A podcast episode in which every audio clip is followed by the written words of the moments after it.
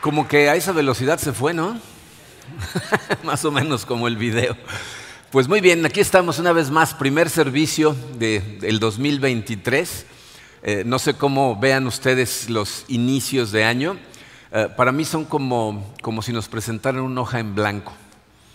O sea, como que tenemos la oportunidad de escribir eh, un nuevo futuro. Yo sé que venimos cargando cosas del pasado, que muchas veces eh, pues esa carga que traemos o muchas veces la dirección que llevamos tiene un momentum y nos sigue empujando, pero creo que eh, no hay mejor momento para reescribir eh, el futuro que en los inicios de ciclos. Yo sé que este día no es diferente a ninguno de los días del año pasado, pero psicológicamente cuando inicia un nuevo ciclo tenemos la oportunidad de, de como reajustar la dirección. ¿Cómo podemos hacer eso? Cambiando nuestro enfoque. Si tú cambias las cosas en las que tu mente está enfocada, la dirección de tu vida eh, va a seguir ese enfoque. Entonces vamos a analizar este, cuál debería ser el enfoque de la vida cristiana. Vamos a ponernos en manos de Dios, vamos a analizar este concepto. Padre, eh, te damos, Señor, tantas gracias por tu amor. Gracias, Padre, por, por la cruz, gracias por comprar vida para nosotros. Eh, y te damos gracias, Señor, por, por, un año más que nos diste de vida y por este que inicia eh, que ya inició, pero que tenemos nuestra primera reunión como familia en Cristo de este año eh, y queremos ponernos en tus manos, Padre. Así es de que eh, para poder vivir este año y todos los que sigan de forma correcta, te pido, Señor, que sea tu Santo Espíritu el que hable hoy a nuestros corazones. Tu palabra es muy clara en las cosas que vamos a estudiar, Señor, pero muchas veces, aún por clara que sea tu palabra, eh, necesitamos de ti, necesitamos de tu espíritu, de tu que nos des tu fortaleza, que nos des humildad. Y te pedimos, Señor, que nos ayudes en este momento eh, para que eh, podamos realmente recibir de ti lo que tienes para, para nosotros el día de hoy. nos ponemos en tus manos, Señor, en el poderoso nombre de tu Hijo Jesucristo. Amén. Miren, muchas veces la literatura, las, las, novelas, la interpretación de situaciones que tienen autores, nos ayudan a entender ciertas cosas. Yo sé que hay gente que no le gusta que cuente historias, ¿no? Eh, gente me ha dicho, es que no deberías de enseñar nada más que lo que viene en la Biblia. Eh, nada más quiero que consideren que nuestro ejemplo de vida es Jesucristo.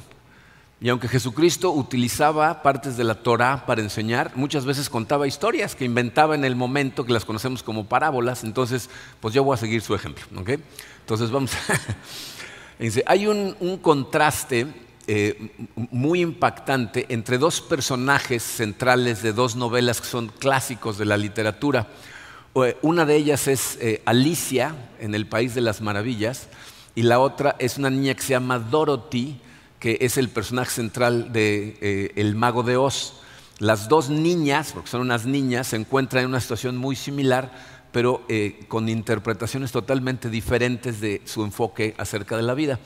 Eh, Alicia es una niña que está aburrida y entonces ve pasar un conejo corriendo que lleva un reloj y entonces eh, persigue al conejo, el conejo se mete a su agujero y Alicia se mete y se cae por el agujero del conejo.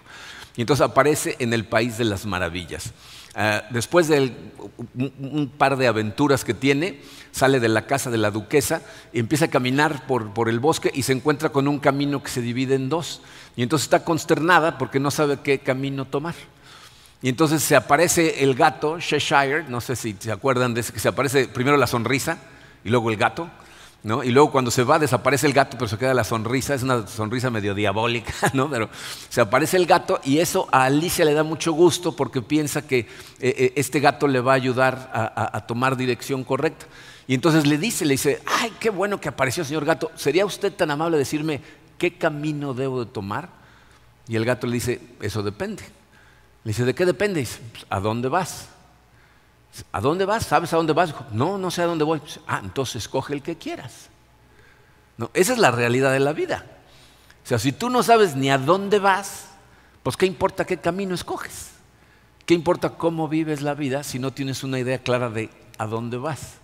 Si una de las, de las eh, tendencias que se hicieron más populares en los negocios después de la década de los setentas fue la administración por objetivos, después de que uno de los gurús, ¿no? Peter Drucker, escribió sus libros acerca de administración, Él decía, si tú quieres tener éxito, necesitas tener tus objetivos claramente identificados y estar enfocado en perseguir, en tratar de lograr eso que te parecen tus objetivos más importantes. Si tú no sabes ni a dónde quieres ir, entonces te va a pasar lo que Alicia y vas a terminar corriendo en círculos, o sea, caminando sin dirección, dando vueltas sin sentido. Por otro lado, tenemos a, Dorothy. ¿Cuántos vieron el mago de Oz? Levanten la mano para saber cuánto. ¿Cuántos lo vieron más de una vez? ¿Más de tres veces? ¿Cinco? ¿Ya? ¿Siete? Ah, miren, todavía hay manos levantadas. miren, este es un fenómeno cultural que se da más en Estados Unidos que en México. Eh, en México esa película a veces sale en la televisión. En Estados Unidos cada vez que es el Día de Acción de Gracias, o sea, la última semana de cada noviembre sale esa película en la televisión. Entonces allá la gente la ve 20 veces, no la conocen muy bien. Es la historia de una niña, ¿ah? bueno, se supone que tiene 16 años. Nada más que cuando la interpretó Judy Garland ya tenía como 19, entonces tuvieron que hacerla parecer como niña. Pero bueno, eh, esta niña por circunstancias que suceden, está sola en su casa buscando a su tía y en eso llega un, torbellino, eh, un remolino, y levanta la casa, ella se golpea, cae en la cama y entonces cuando aterriza está en la tierra de Oz.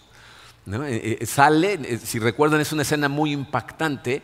Esta película salió por primera vez en 1939 y utilizó una tecnología que en aquel entonces era impactante. Y entonces el contraste entre cuando está en Kansas con colores totalmente opacos en blanco y negro y abre la puerta y entra al, mundo de Oz, está todo a color. ¿no? Entonces es, es, una escena muy impactante. Pero, pero Alicia se siente perdida y todo lo que quiere es saber cómo regresar a su casa. Y rápidamente se entera de que si quiere aprender lo que tiene que hacer para regresar a su casa, tiene que encontrar al mago de Oz. Entonces va a ir en la búsqueda del mago de Oz y otros personajes se unen a ella en su búsqueda. ¿Se acuerdan? Son tres personajes. Un espantapájaros, un hombre de hojalata y un león miedoso. De todo le da miedo al león. Cada uno de, los cuatro tiene una razón diferente para tratar de encontrar al, mago. ¿no? El espantapájaros quisiera tener cerebro, ¿no? el, hombre de hojalata quisiera tener corazón, ¿no? y, el, león lo que quiere es tener valor, porque todo le da miedo. Y, y Dorothy todo lo quiere es regresar a su casa. Eh, y yo sé que cuando pensamos en esas historias, ay, sí, va, qué entretenido. Pero ponte a pensar en lo que están buscando. Y están buscando tener la capacidad de amar, la capacidad de vivir con sabiduría y el valor para enfrentar lo que venga. Y todo lo que quiere Dorothy es un día regresar a casa. ¿Suena familiar?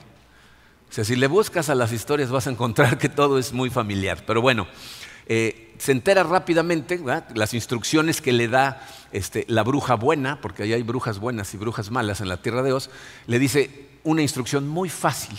¿Quieres encontrar al mago de Oz? Sigue el camino del ladrillo amarillo. Follow the Yellow Brick Road. Es una canción muy conocida que la cantan unas personitas muy chiquitas que cantan como si tuvieran la nariz tapada, ¿se acuerdan? Follow the Yellow Brick Road.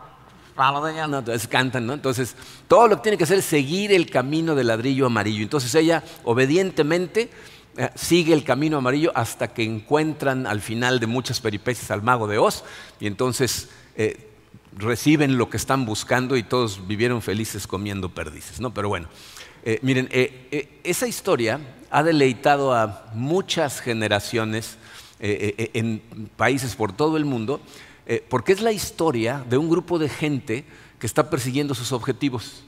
Es un grupo de gente que se mantienen unidos a través de la adversidad, a través de los problemas, persiguiendo alcanzar lo que cada uno considera que es de la mayor importancia para su vida. Eso que si lo consiguen, entonces los va a definir como personas, lo persiguen con todo su corazón. Ese es el problema para muchas personas. Muchas personas no tienen ni idea de cuál es eso que es lo más importante, que si lo pueden obtener los va a definir como personas. No, eso que te da el poder para seguir hacia adelante a través de la adversidad. Eh, para muchas otras personas el problema eh, es que no saben a quién escuchar o a quién preguntarle acerca de esas cosas. En nuestra sociedad en este momento tenemos muchas voces que nos están hablando y dirigiendo eh, en la dirección equivocada, muchas veces en direcciones contradictorias. Y entonces, ¿qué pasa? Pues la gente va por su vida como Alicia, en donde no tiene ni idea qué camino tomar. cuando nosotros como cristianos nos parecemos más a Dorothy porque el camino se supone que está claro. Pero ¿saben cuál es la realidad de las cosas? Eh, la fe cristiana es una fe complicada. Nuestra Biblia es un libro muy grueso. Y entonces cuando leemos la Biblia, en la Biblia encontramos un montón de directrices, un montón de mandamientos, promesas, llamadas de precaución. ¿no? Pablo nos dice en la Biblia que la Biblia es buena para enseñar, reprender, corregir, instruir en la justicia. ¿No? O sea, nos enseña un montón de cosas. Hay cientos y cientos de enseñanzas que puedes encontrar en la Biblia y este es el problema para mucha gente. Yo veo como hay personas que se enfocan tanto en uno, dos, a veces tres de los árboles que hay en la Biblia y se pierden por completo el bosque. O sea, el concepto más importante, el que está por encima de todo lo demás, por estar concentrados en las minucias de acá abajo, no ven la más importante. Entonces, esa es la pregunta para nosotros como cristianos. ¿Cuál es el objetivo principal? ¿Cuál es el enfoque por encima de todos los enfoques que deberíamos de tener siempre en mente si queremos vivir la vida como Dios nos enseña a vivirla en la Biblia? Bueno, eh, esa pregunta se puede responder en dos partes, porque por un lado tenemos el qué y por otro el cómo. Eh, el uno romano en su programa dice, en el Antiguo Testamento encontramos el qué. Bien, hay, eh, raras ocasiones en la Biblia en donde encontramos un resumen muy específico o una directriz que es totalmente resumida acerca de lo que necesitamos hacer. Un ejemplo de eso lo tenemos en el Antiguo Testamento eh, a través del profeta Miqueas. Fíjense la pregunta que hace Miqueas en Miqueas 6:8. ¿Y qué es lo que demanda el Señor de ti? O sea, la pregunta está muy clara. ¿Qué espera Dios de ti? ¿No? ¿Qué demanda el Señor de todas las personas que son seguidores de Él? ¿No? Y responde también en forma de pregunta, pero es respuesta, dice, eh, ¿qué demanda el Señor de ti? Sino solo, y acuérdense de esas dos palabras, sino solo practicar la justicia, amar la misericordia y andar humildemente con tu Dios. Miqueas resume la vida de un creyente y por cierto, ese versículo representa los valores de nuestra iglesia comunidad de fe. en, Houston ese es su versículo de la iglesia y de ese versículo provienen los nuestros, amar a Dios, amarnos los unos a los otros y servir al mundo. Pero bueno, no, les voy a dar la clase de introducción ahorita, pero quiero que analicemos rápidamente lo que esos tres valores significan. Nos dice primero, practicar la justicia. ¿Qué significa eso? Dice, eso significa que la vida de un cristiano debe de caracterizarse por una honesta persecución de hacer siempre lo correcto. En sus notas les puse, debemos perseguir la habilidad de hacer lo correcto siempre. O sea, ser cristiano significa que tú y yo debemos en todas las áreas de nuestra vida y en todo momento de nuestra vida hacer lo que es correcto. Obviamente no puedes saber lo que es correcto si no conoces la Biblia. Pero lo primero que nos dice Dios que espera de nosotros es, tienes que hacer siempre lo que está bien, lo que tú sabes que es correcto. Luego dice, amar la misericordia. Miren, eh, eh, la palabra misericordia en ese pasaje es difícil de traducir porque si, utilizamos la misma Biblia como comparación en otros lugares en donde se usa esa palabra, prácticamente dice, tienes que amar el amor. Pero no es lo que está diciendo. O sea, no hay una palabra en español que comunique la esencia de lo que Miqueas está tratando de decir. La palabra en hebreo es Hesed. Se las puse por ahí para que la vean. En, hebreo, eh, algunas personas la pronuncian como Shesed, otras como Hesed, pero les voy a decir lo que significa. Vamos a ver diferentes significados. En Éxodo 34, Dios la utiliza para describirse a sí mismo. Él dice, soy un Dios lento para la ira, pero abundante en gesed. Y ahí lo traducimos como amor. Luego en Lamentaciones 3 eh, dice el fiel amor de Dios. Y fiel y amor, que nosotros lo ponemos con dos palabras, ahí es gesed. Dice el gesed de Dios, el fiel amor de Dios. Otras versiones lo ponen como el inquebrantable o el fiel amor de Dios. Pero a mí la traducción que más me ayuda a entender el concepto es una en donde dice que significa amar con lealtad. Amar a alguien con lealtad absoluta. Piensen en esto. ¿Cuántas personas crees tú que has conocido a través de tu vida? ¿O cuántas personas con las que en este momento tienes una relación personal real, no, no, gente a la que saludas en el súper, sino gente con la que te relacionas. Y piensa, ¿cuántas de esas personas con las que tienes relación hoy estás convencido al grado que podrías meter las manos al fuego de que te aman con lealtad? Yo te aseguro que para la mayor parte de la gente son contadas. Y sin embargo, esas personas son las que hacen tu vida llevadera. O sea, la vida es difícil, la vida es complicada, tiene adversidad, tiene oscuridad, tiene traición, tiene dolor. Pero esas personas a las que amas y a las que amas estar rodeado de ellas, que tú sabes que te aman con lealtad, son las personas que hacen tu vida disfrutable, llevadera, vivible, aún en medio de las circunstancias que sean. Y piensa en lo que Dios nos está diciendo en, este versículo. Nos está diciendo, yo quiero que tu vida tenga esa cualidad. Se les puse en sus notas, debemos amar con lealtad a la gente a nuestro alrededor. O sea, tú y yo debemos tener esa cualidad de amar con lealtad, o sea, genuinamente, con un amor firme e inquebrantable a toda la gente a nuestro alrededor. Entonces, hacer siempre lo correcto, amar con lealtad y luego dice, andar humildemente con tu Dios. Ahí lo que Dios está diciendo es, quiero que me sigas, pero no en arrogancia.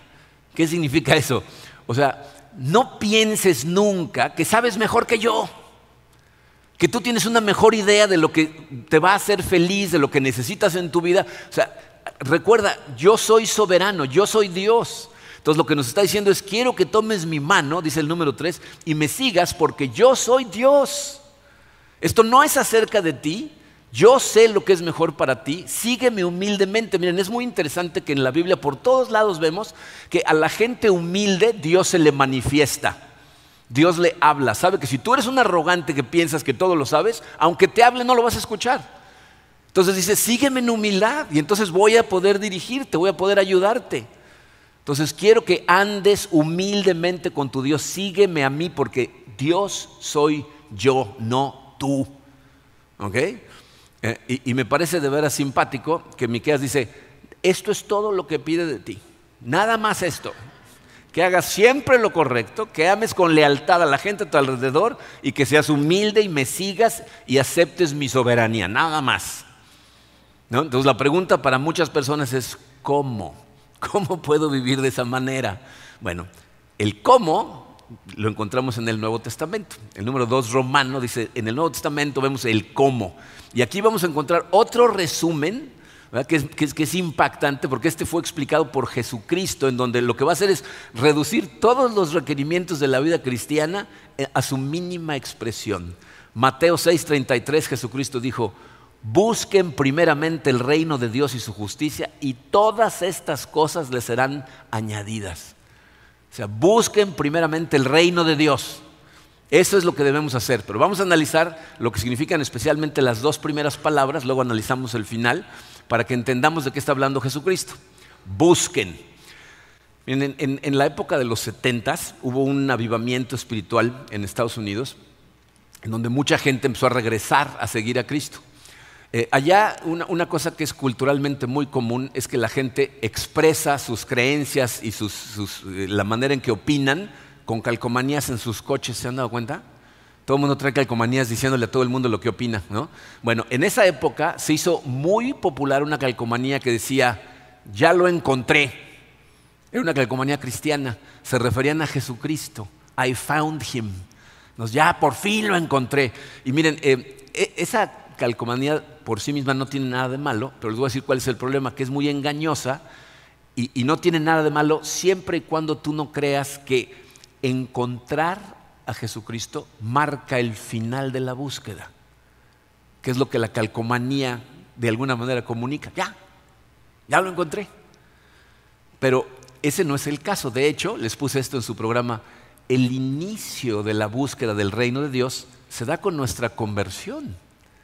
O sea, es, en ese momento cuando empezamos realmente a buscar a Dios y a buscar su reino y su justicia, porque cuando Jesucristo dice, busquen primeramente el reino de Dios y su justicia, no le está hablando a paganos, No le está hablando a ateos, no le está hablando a gente que no cree, como diciéndoles, empiecen a buscar y al final de su búsqueda por fin van a encontrar a Cristo y entonces van a convertir. Para nada. Nos está hablando a nosotros. Entonces nos está diciendo que la principal tarea en la vida cristiana es buscar, perseguir en todo momento.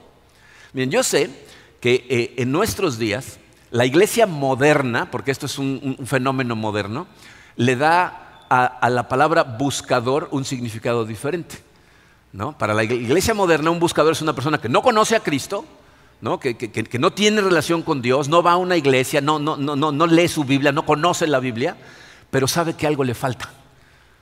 Se, empieza a dar cuenta que por más que persigue objetivos, igual de todas maneras no le llenan, ¿no? y algo le falta y empieza a sentirse con, la necesidad de algo y en su búsqueda viene a la iglesia. Entonces la iglesia les llama buscadores porque andan buscando algo que no saben ni qué es. Pero de acuerdo a lo que Jesucristo nos acaba de decir aquí, los cristianos somos buscadores permanentes. Deberíamos estar todo el tiempo en búsqueda tratando de encontrar algo y tenemos que tratar de encontrarlo diligentemente de la misma forma que Él nos buscó a nosotros cuando estábamos perdidos. Y traten nada más de pensar en las imágenes que nos transmite Jesucristo mismo acerca de cómo es esa búsqueda. ¿Cómo nos buscó Dios a nosotros? En Lucas 15 da varios ejemplos.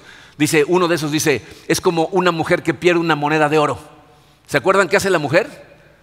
Busca por toda su casa, mueve todos los muebles, los levanta, abre todos los cajones, barre, ¿no? busca en cada rincón y se la pasa buscando hasta que qué, hasta que la encuentra.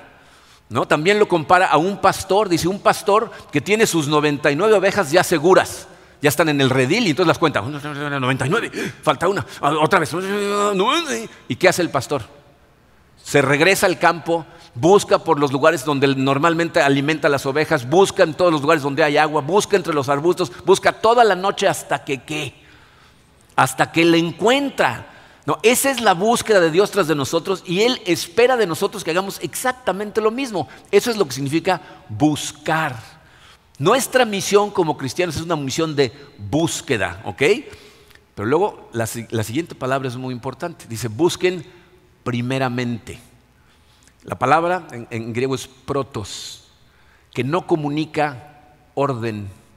O sea, no dice primero, segundo, tercero, cuarto, no orden, comunica prioridad.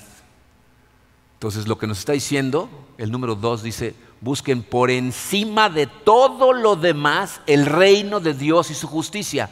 Lo que está diciendo Jesucristo es, tienes que buscar, olvídate de todo lo demás, Tienes que buscar esto. Si nada más buscas y encuentras esto, estás bien. No importa qué más encuentres, si no buscas todo el tiempo esto, estás mal. Busca por encima de todas las cosas el reino de Dios. La esencia de la vida cristiana es la búsqueda de eso, el reino de Dios que es lo más importante. Y esto es una maravilla porque significa que tú y yo no fuimos dejados en este mundo para adivinar el valor relativo entre diferentes objetivos como Alicia. No, nosotros como Dorothy, Jesucristo nos lo puso muy clarito. Dijo, esta es la meta, este es el enfoque. Por encima de todo lo demás, busca primero el reino de Dios y su justicia y entonces todo lo demás cae en su lugar. Todo lo demás. Tú preocúpate por esto, yo me encargo de todo lo demás. Entonces la pregunta es, ¿qué significa eso del reino de Dios? ¿Cómo buscamos el reino de Dios? Qué bueno que preguntan porque esa es la pregunta que está en su programa. ¿Cómo buscamos el reino de Dios? Miren, en, el siglo XVI, Martín Lutero trató de resumir esa búsqueda con dos palabras en latín que son coram deo. Coram deo, así se escribe. Coram deo. Si tú le hubieras preguntado a Lutero, ¿cuál es tu misión de vida? ¿Qué persigue toda la gente en tu iglesia? ¿Cuál es eh, eh, el objetivo de, reunirnos como cristianos? Él hubiera contestado con esas dos palabras. Coram Deo. Coram eh, proviene del vocablo cora, sin la M, que significa pupila, la pupila del ojo. Y Deo, que significa Dios. Entonces, para, para Lutero, lo más importante en la búsqueda de un cristiano es buscar estar en la presencia de Dios, es decir, viendo cara a cara a Dios. Estar bajo la vista, bajo la visión de Dios en todo momento. Lutero consistentemente, si leen sus escritos, decía, yo lo que más quiero es ver el rostro de Dios.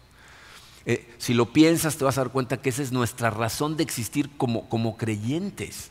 De hecho, esa es la promesa más maravillosa que nos hace la Biblia acerca de nuestro caminar. El objetivo final de la existencia humana va a ser alcanzado cuando por fin estemos en la presencia de Dios. Vamos a experimentar lo que los teólogos llaman la visión beatífica, o sea, el nivel de satisfacción más profundo del corazón del ser humano va a llegar en el momento en que estemos en la presencia de Dios y lo veamos cara a cara. Agustín de Hipona, eh, otro de los padres de la iglesia, eh, escribió una frase muy famosa que dice, oh Dios, tú nos has creado para ti y nuestros corazones están inquietos hasta que encuentren su descanso en ti. O sea, nuestros corazones van a estar ansiosos, van a estar inquietos, van a estar sin descanso hasta que encuentren su descanso en ti. ¿Saben qué es interesante? Esas palabras las escribió eh, Agustín de Hipona hace siglos, pero los filósofos existenciales modernos nos dicen que el principal problema del hombre moderno, es decir, del ser humano moderno, es la ansiedad. O sea, nuestro principal problema es que vivimos con una sensación de que nuestras vidas no tienen sentido, no tienen propósito. Entonces, el, ser humano moderno, ¿qué hace? Corren todos los días como las ratas en sus ruedas giratorias, sin llegar a ningún lado, a toda velocidad, hasta que caen exhaustos, para darse cuenta de que todo ese correr y correr y correr y correr, de todas maneras, no elimina la ansiedad. Agustín dice, esa sensación de vacío y de ansiedad no va a desaparecer hasta que descanses en Dios. Y Lutero dice, no vas a descansar en Dios hasta que lo puedas ver cara a cara. Irónicamente, eh, ese es precisamente el derecho que perdimos cuando Adán y Eva fueron expulsados del paraíso. Ellos tenían el privilegio de ver a Dios cara a cara todos los días. Y en el momento en que rompen su relación desobedeciendo a Dios, entonces ese privilegio desaparece. De hecho, en, Éxodo 33, cuando, cuando eh, Dios le da este, la ley a Moisés, Moisés le dice que lo quiere ver y Dios le dice, ningún ser humano puede ver a Dios y seguir viviendo. Y aún así, nos promete que al final del camino tú y yo no solamente vamos a sentir su presencia o escuchar su voz, vamos a ver su rostro cara a cara. Eh, eh, Juan en su primera carta nos dice, no sabemos lo que vamos a hacer cuando estemos en el cielo, pero hay algo que sí sabemos. Dice primera de Juan 3.2, sabemos sin embargo que cuando Cristo venga seremos semejantes a Él porque lo veremos tal como Él es. O sea, cuando Jesucristo regrese vamos a ver a Dios tal como Él es. Ese es el objetivo final de la vida cristiana, ver el rostro de Dios. Pero lo que Lutero nos está tratando de decir es que mientras estás en esta tierra, tú tienes que estar en la búsqueda de estar en la presencia de Dios. Ahora, esto no crean que es algo nuevo, que apareció en el Nuevo Testamento. Desde el Antiguo Testamento, eh, si se acuerdan, hay una bendición que Dios le da la orden a Moisés, le dice, dile a Aarón que le enseñe a toda la gente que cuando se bendigan entre ustedes se digan estas palabras.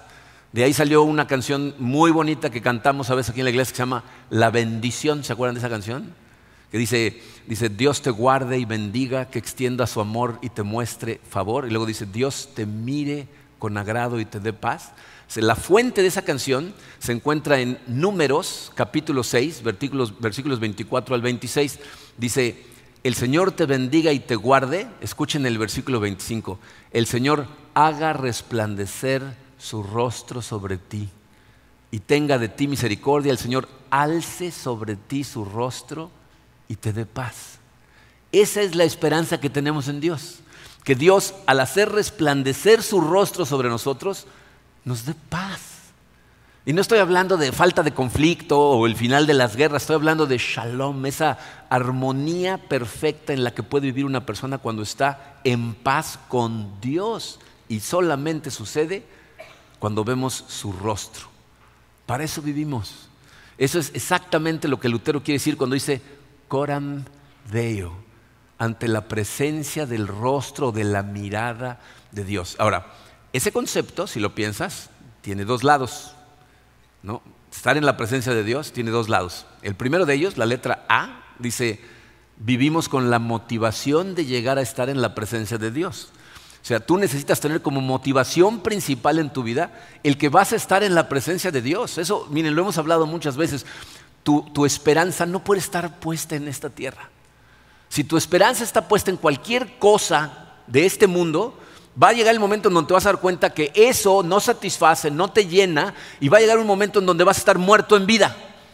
Cuando te des cuenta que tu esperanza que veas, pues dices, sí en Dios, pero con esto, bueno, eso te va a fracasar, te va a fallar, no te va a llenar y entonces te vas a sentir muerto en vida porque tu esperanza debe estar puesta en la eternidad, en que un día vas a estar en la presencia de Dios. Ese es el premio. No es llegar al cielo, es quién está en el cielo a quien vamos a ver cara a cara. Entonces, esa debe ser nuestra motivación. Ese es un lado de la moneda. El otro, letra B, vivimos con la conciencia de que toda nuestra vida la vivimos en su presencia. O sea, cuando, cuando Lutero nos dice coram deo, te está diciendo, Dios es invisible para ti, pero tú no eres invisible para Dios. Dios sí te está viendo en todo momento y la pregunta es, ¿cómo viviríamos la vida si realmente eh, fuéramos siempre conscientes de esa realidad, de que Dios realmente todo el tiempo te está viendo. Em, uno de mis ah, teólogos eh, favoritos es un señor que se llamó, ya falleció, R.C. Sproul. R.C. Sproul cuenta una anécdota muy interesante. A él lo contratan para eh, trabajar en una iglesia en, Boston, en Massachusetts, en los Estados Unidos. Entonces llega a Boston, pero todavía no llega a su mudanza. ¿no? sé si les ha pasado a nosotros más de una vez, que llegas, todo lo que traes es lo que traes en las maletas. Y entonces llegan ahí a su casa y a los pocos días los invitan a una cena formal. Entonces pues, se da cuenta que la ropa que lleva en sus maletas no lleva ropa formal. Y lo único que él siempre trae consigo en su coche es la ropa formal que utilizaban. Él, estaba en una denominación presbiteriana, después se cambió, pero en esa en la que estaba eh, en, ocasiones especiales como bodas, funerales, etcétera, utilizan eh, una ropa que se parece mucho a la de los sacerdotes católicos, utilizan un cuello, ¿no? y usan un, un, muy elegante, ¿no? entonces él eso lo traía siempre en su coche, entonces pues lo único que traigo es esta ropa, entonces pues, así se vistió, ¿no? Y entonces va manejando por la ruta 128 en Boston, no sé si sabían esto, pero eh, Boston tiene uno de los índices de accidentes de auto más altos de todo Estados Unidos. Y esa ruta en particular es uno de los peores lugares donde más accidentes suceden, porque yo creo que Dios permitió la construcción de eh, esa carretera para enseñarle autocontrol a la gente, porque es un lugar en donde está tan bien la carretera que es muy fácil ir a toda velocidad. Y entonces va manejando con su esposa, pero él va manejando a la velocidad legal, y entonces todo el mundo los está pasando, ¡ah! todo el mundo insultándolo, ¿no? porque pues él va despacio. Y entonces dice, se le cerraban, los insultaban. Dice, y cada vez que volteaba yo y quería hacer una señal así medio sugestiva, me acordaba que traía el collar puesto. ¿No? Dice él, el yugo de Cristo lo traía yo en el pescuezo. ¿no? y entonces no podía dejarse llevar, ¿no? Eh, Karina rápidamente me dijo, sí, pero lo pensó. Y según Jesucristo, está bien, pero el ejemplo no tiene nada que ver con eso. La cuestión es esta. Eso lo hacía él ser consciente de que estaba en la presencia de Dios. Entonces yo nada más quiero que trates de imaginarte cómo vivirías la vida. Si tú te, te imaginas que a donde quiera que vas, traes encima de ti un letrero luminoso que dice Hijo de Dios, cristiano, y una flecha así. ¿A dónde vas? ¿Cómo te comportarías en el tráfico, en las filas, en el súper, en el banco? ¿Cómo, cómo le hablarías a, tus papás, a, tus hijos, a tu pareja, eh, cómo te comportarías en tu trabajo, con tus compañeros, ¿no? O, cómo te comportarías cuando estás solo en tu cuarto si tuvieras la conciencia de que Jesús está sentado en la esquina viéndote y cada vez que volteas te dijera, aquí estoy. ¿No? ¿No? ¿Cómo te comportarías? ¿Vivirías igual? O sea, ¿te, ¿te, comportarías de la misma manera? ¿Tratarías de honrarlo más con tu vida de alguna manera? Eso es exactamente lo que Martín Lutero quería decir con coram deo. Para él, fíjense, coram deo significa vivir toda la vida en la presencia de Dios, bajo la autoridad de Dios, para la gloria de Dios. Siempre. No importa en dónde estás, con quién estás, qué está sucediendo.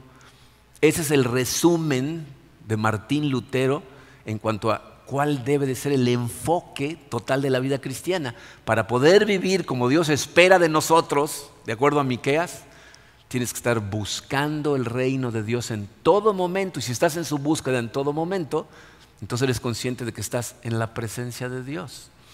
Ahora, nos cuesta mucho trabajo mantener ese camino, porque como a Dorothy, ¿no? el camino está lleno de problemas, de ataques, de, de distracciones, como ella, tenemos un enemigo que todo lo que está haciendo es tratar de sacarnos del camino.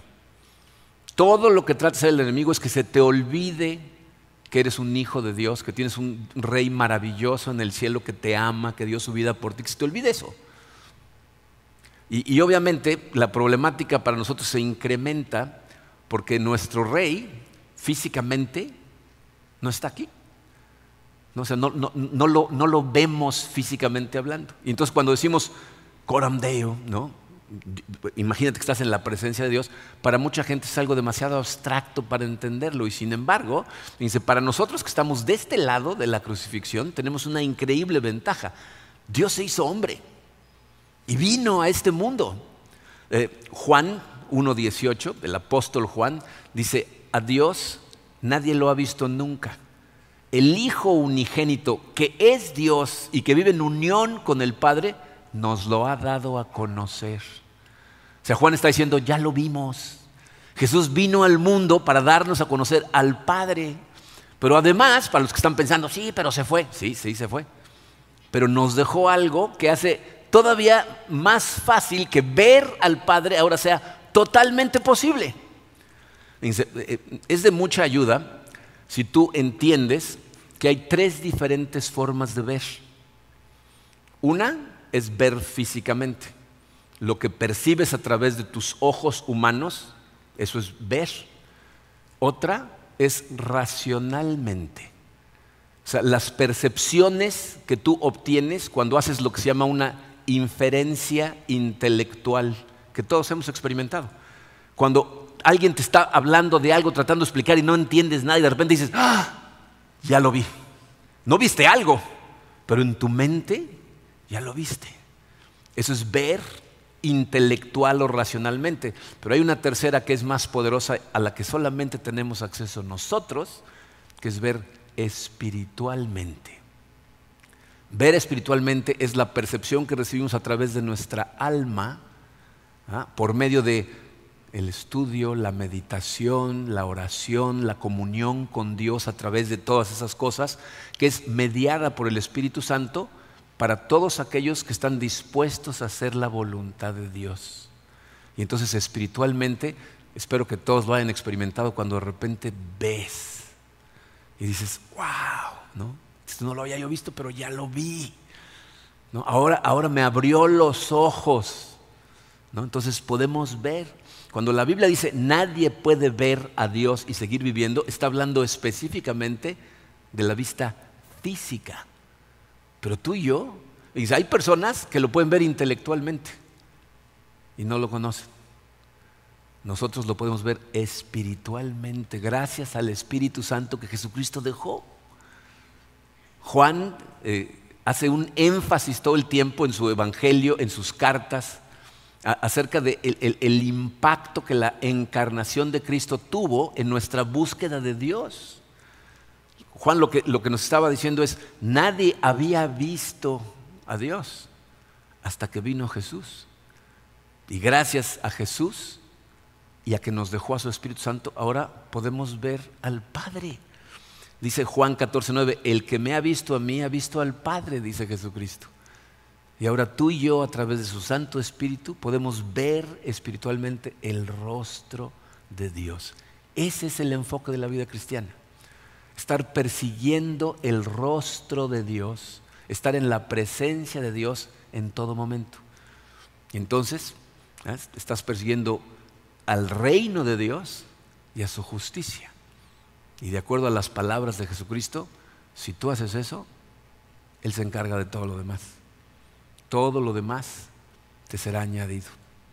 Esa es una más de las múltiples razones por las que le damos gracias a Dios, porque Jesucristo vino, se hizo hombre, vivió una vida perfecta y murió en la cruz, porque su muerte en la cruz, si recuerdan en la Biblia dice, abrió el velo, lo rompió en dos, o sea, nos dio acceso directo al Padre.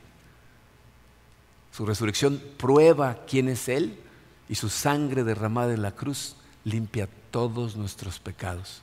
Y nosotros declaramos nuestra fe en ese sacrificio, le agradecemos por lo que logró, porque logró muchas cosas para nosotros con ese sacrificio cuando celebramos la cena del Señor.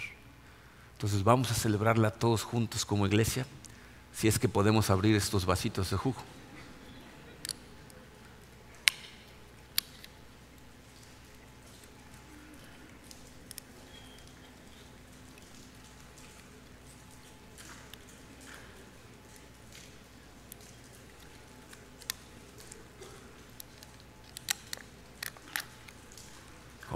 Pero sí.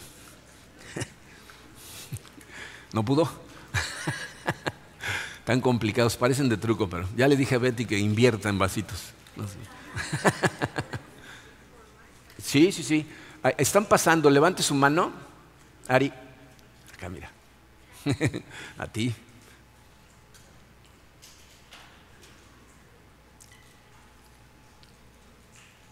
Aunque no traje camisa de cuadritos. ¿Alguien más le faltan elementos? Acá, miren, al frente tenemos a dos personas. Atrás tenemos una persona más. Levanten su mano y de aquel lado.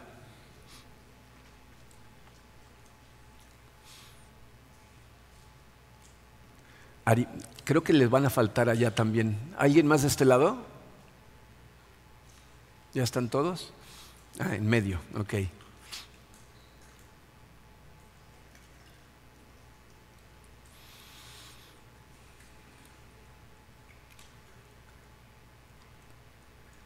Leti, creo que aquí les va a faltar uno. ¿Alguien le falta ahí todavía?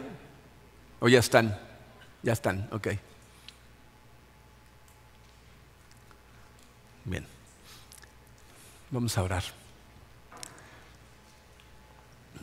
Padre, eh, tenemos tantas razones, Señor, para agradecerte por ese sacrificio que hiciste en la cruz, que no podríamos terminar de enumerarlas. Estamos eh, por siempre agradecido, Señor. Gracias por haber tomado la iniciativa de buscarnos, de buscarnos hasta encontrarnos, como lo dice en tu palabra. Gracias, Señor, por, por el privilegio que significa saber que ahora somos parte de tu familia, porque tú nos buscaste a nosotros. Gracias, Señor, por vivir esa vida perfecta y hacer lo que ninguno de nosotros podía hacer que es absorber la ira de Dios, porque para poder hacer eso había que vivir una vida perfecta. Y ninguno de nosotros tenemos esa capacidad. Gracias, Señor. Gracias por morir en la cruz, por entregar tu cuerpo por nosotros y darnos ese acceso directo al Padre. Recordamos, Señor, tu sacrificio al entregar tu cuerpo en la cruz mientras nos comemos este pan, nos comemos el pan.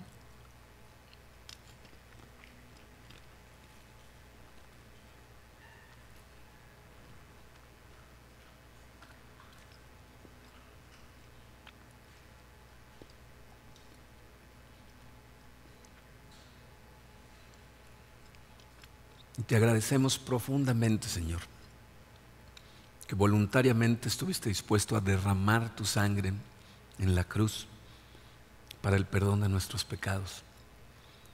Gracias a ese sacrificio que tú hiciste, Señor, sabemos que nuestro Padre en el cielo hoy nos ve con la perfección que te ve a ti. Y más maravilloso, ahora lo podemos ver a Él, que es el objetivo final de nuestra vida poder estar en la presencia de Dios. Recordamos ese sacrificio mientras nos tomamos este jugo.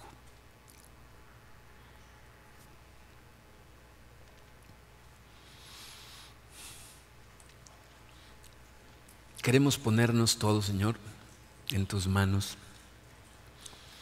Queremos poner este año que inicia en tus manos. Ayúdanos a perseguir esas cosas que tú estás bendiciendo no nos dejes caminar en arrogancia.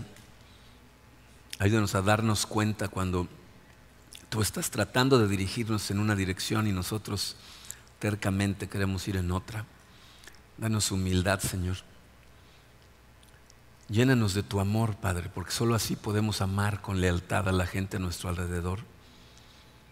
Y ayúdanos a recordar, Señor, que estamos en tu presencia, para que siempre hagamos lo que es correcto. Que a través de tu Santo Espíritu, Señor, siempre sintamos un jalón en nuestro corazón cuando siquiera se nos ocurra o nos pase por la mente un pensamiento que sea contrario a ti.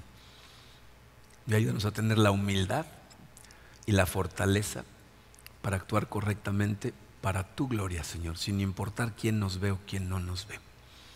Nos ponemos en tus manos, Señor, en el poderoso nombre de tu Hijo Jesucristo. Amén.